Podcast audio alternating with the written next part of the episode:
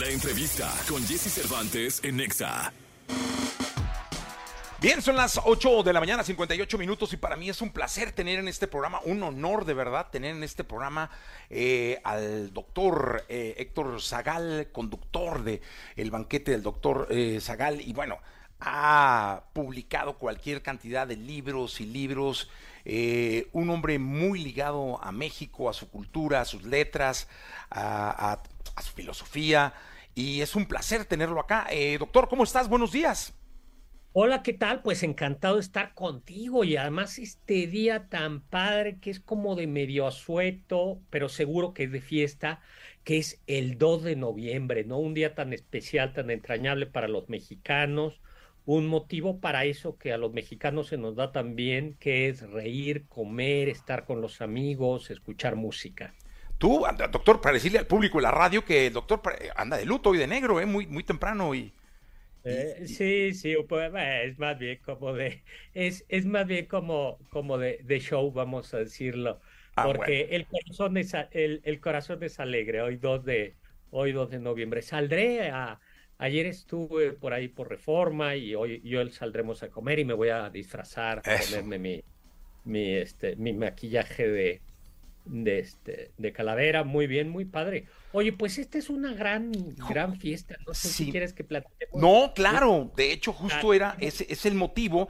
Y yo te quiero eh, empezar preguntando, ¿cómo es que empieza esta relación de la cultura mexicana o de México como país eh, con la muerte? ¿Y cómo es que se convierte en una celebración eh, que toma ya tintes mundiales? Porque el mundo voltea a ver a México por esta gran celebración que tenemos en torno a la muerte. Fíjate que, a ver, haciendo historia hay que decir que hay una convergencia, como que se unen dos historias. Por un lado, en el mundo mesoamericano, eh, eh, especialmente, digamos, de la Ciudad de México hacia el sur del, país, se conmemoraba a los muertos, eh, se les ofrecía, por ejemplo, esto copal, este incienso mexicano, alimentos, se ponían banderitas de papel, en ese momento era papel amate, no papel de China pero eh, esto era hacia julio, agosto. Ahora, en el mundo católico europeo eh, se celebraba, se celebran de hecho dos fiestas, que es el primero de noviembre, que es una fiesta en la que los católicos celebran, celebran a todos aquellos que están en el cielo, por eso es la fiesta de todos los santos. Y se decía que todos los niños eh, que habían muerto bautizados eran santos y estaban en el cielo. Y por eso es, es una fiesta el primero de noviembre. Y el 2 de noviembre se reza por todos aquellos difuntos que eh, pues todavía eh, a lo mejor están no en el cielo, no en el purgatorio, no en el infierno, sino en el purgatorio. Entonces, ¿qué es lo que hacen los frailes cuando llegan a México?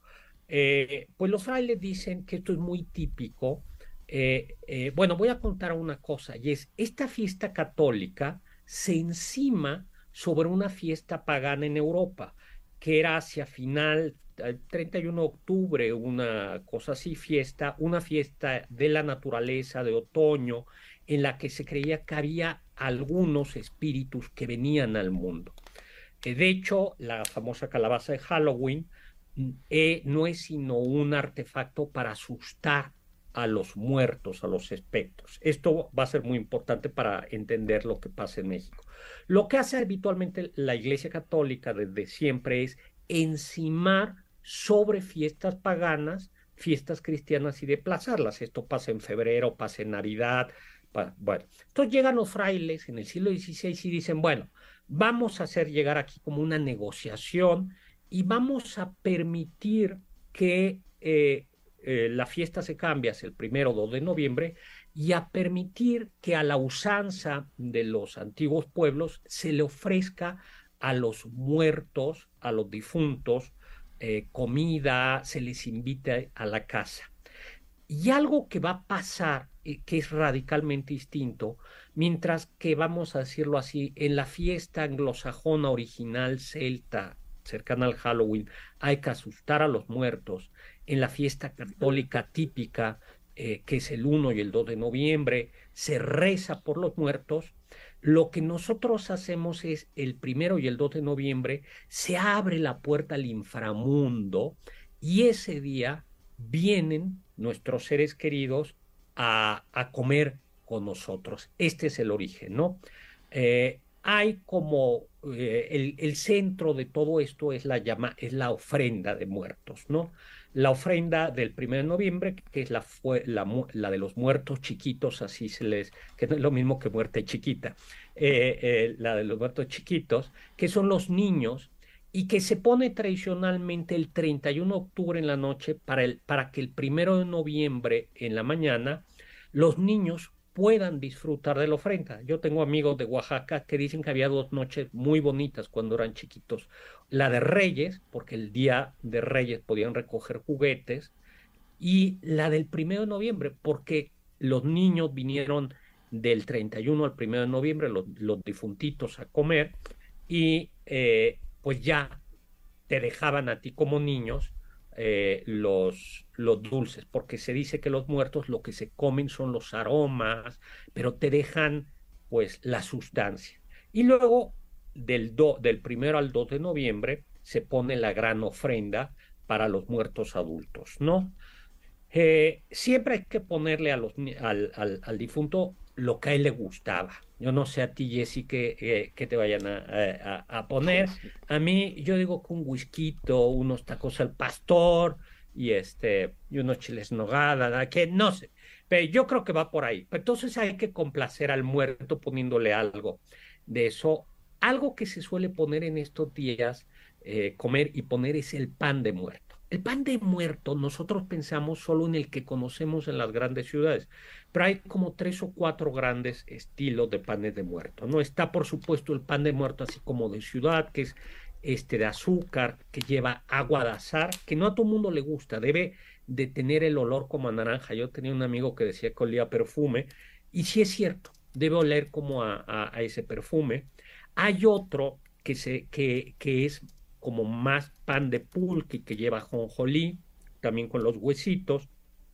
Otro que se llama, eh, que tiene forma de difuntos, es decir, como el cuerpo acostado, y que puede ser eh, con azúcar roja para adultos, azúcar blanca para niños, y unos que se comen en Michoacán, en Apizaco, que son animalitos, así como se oyen animalitos.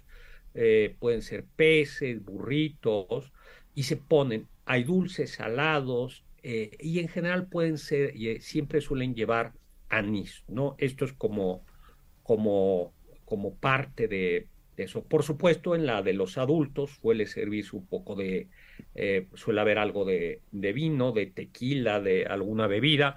Ya quedamos que las nuestras nos pondrán un... un whisky. Una, botellita de whisky, no un whisky o algo más. Hay también por supuesto, algo muy mexicano son los tamales, ¿no? Los tamales están presentes en todos los lugares y se pone tradicionalmente tamales. Ah, perdón, del pan de muerto hay que decir que también proviene en parte de España. En España se, había un pan de ánimas, así se llamaba, que se le ponía y se le ofrecía a los muertos en el 2 de noviembre después de bendecirse en la iglesia. Esto ya en España ya no hay pan de ánimas, ánima quiere decir almas, y se ofrecen, pero sí se consiguen todavía una cosa que se llama huesitos de santos, que son eh, eh, como palitos, en forma, huesitos hechos de turrón de almendra. Entonces, como vemos, se va mezclando, ¿no? Bueno, los tamales que se ofrecen son de todos sabores. Eh, a mí los que más me gusta son los tamales que se le ofrecen a los muertos en Campeche, Yucatán, en la península, que se llama mugbipollo o pibipollo y que es padrísima la costumbre porque, por ejemplo, si tú vas a esos, a esos lugares, del primero al 2 de noviembre es como si fuera el día de Navidad. Las familias se reúnen. Es un tamal en hoja de plátano con un frijol, frijolito especial con achote y algún otro ingrediente y como con, puede llevar cerdo o, o guajolote y que bueno, que les platico es, es delicioso. Pues eh, como nos dices, es una celebración y, y el mexicano que se ríe luego de, de, de, de todo, eh, también acostumbra a celebrar aquí. Ayer pusimos el altar en casa, Eh, a mi padre le pusimos su brandy, a mi madre su tequila, a mi suegro su tequila, su calabacita. O sea, realmente hicimos una oración y el altar quedó padrísimo. Y festejamos tanto, eh, doctor, poner el altar de muertos como el árbol de Navidad. ¿eh? Acá en casa es. como una, una celebración muy especial. Así. Fíjate que hay lugares donde, en lugares de Morelos, eh, donde incluso se pone un caminito de cempasúchil que va desde la ofrenda hasta fuera de la casa, ¿no? Como para que las almas aterricen y toman pistas. Y que es bien bonita esta idea, porque es, vienen los muertos a compartir con nosotros esta, esta fiesta, ¿no? Luego también eh, hay esta, esta, esta otra costumbre que para los extranjeros es como macabra, ¿no? Que es que te regalan tus eh, calaveritas con tu nombre de azúcar eh, yo trabajo en una universidad, eh, en la Panamericana, y una vez eh, se nos había visitantes extranjeros y, los alumnos se las dieron con su nombre, Fritz, Soto, y se asustaron los extranjeros porque decían esto es como amenaza. No, no, no, al contrario, es un signo de cariño. Y esta costumbre de que el 2 de noviembre se hacen poemas eh, eh, ya sea para burlarse un político, suponiendo que murió, o pero también poemas las calaveritas de cariño, ¿no? Donde diciendo eh, se murió Zagal, se murió Jesse, y entonces hacen una broma. Es esta, esta como alegría, ¿no? Ahora, algo que a mí me gusta es cómo es tan importante el Día de Muertos, que es que, lo que tú decías, esto ha influido en, en, en las películas, y luego las películas han influido en el Día de Muertos el típico caso es el, típico caso es el desfile de muertos que va a ser este sábado, porque ya llevamos tres desfiles, hay tres desfiles en la Ciudad de México, y que en realidad no había desfiles, sino que fue por la película Spectrum, me parece que de James Bond, y que la gente comenzó a venir y dijo, y la gente, la autoridad de la Ciudad de México dijo, pues hay que hacer un, un desfile, ¿no?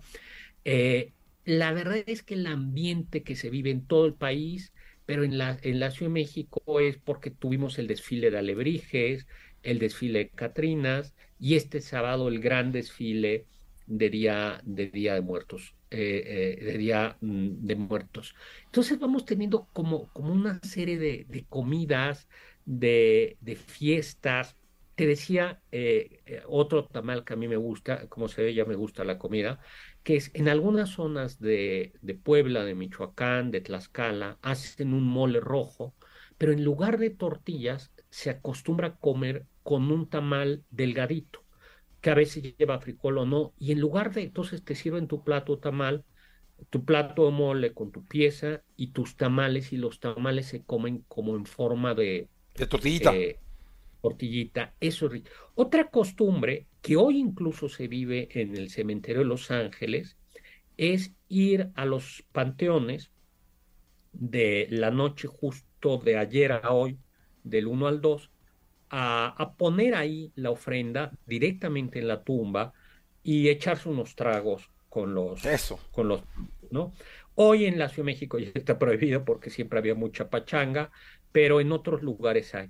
Y hay una costumbre fuerte, eh, que es fuerte, esta es la, a mí sí me parece fuerte, en el pueblo de Pochuc, en Campeche, eh, y en alguna otra región de Campeche, pero es eh, cuando el muerto, un, un difunto murió, el difunto murió, se esperan unos años, se sacan sus huesos y se ponen en un osario. Un osario son estos nichos en la pared. Y a partir, me parece que los cinco años, se sacan los huesos, va la familia en la noche, oh. saca los huesos, los limpia los, y los envuelve en un paño tejido muy mexicano, los perfuma y los vuelve a, meter eh, eh, ahí. Yo fui a alguna... es como ir y, bañar tu muerto, ¿no? Limpiarlo. Digo, no sé, algo así, ¿no? Y pues los fue a hacer una persona mayor con una brochita y va toda la familia, igual luces, se bebe algo. Esa es una es, es una costumbre fuerte, pero bueno, pues es... Finalmente costumbre y en una zona del país me, imagino muy arraigada. Doctor, muchas gracias por estar con nosotros, gracias por platicar eh, para los amigos de XFM. Es un verdadero placer tenerte acá y hablar de una celebración tan mexicana como lo es esta del Día de Muertos. Pues nada, feliz Día de Muertos, pásenla muy bien y muchísimas gracias. Gracias, doctor. Vamos a continuar con este programa de radio, 9 de la mañana con 13 minutos.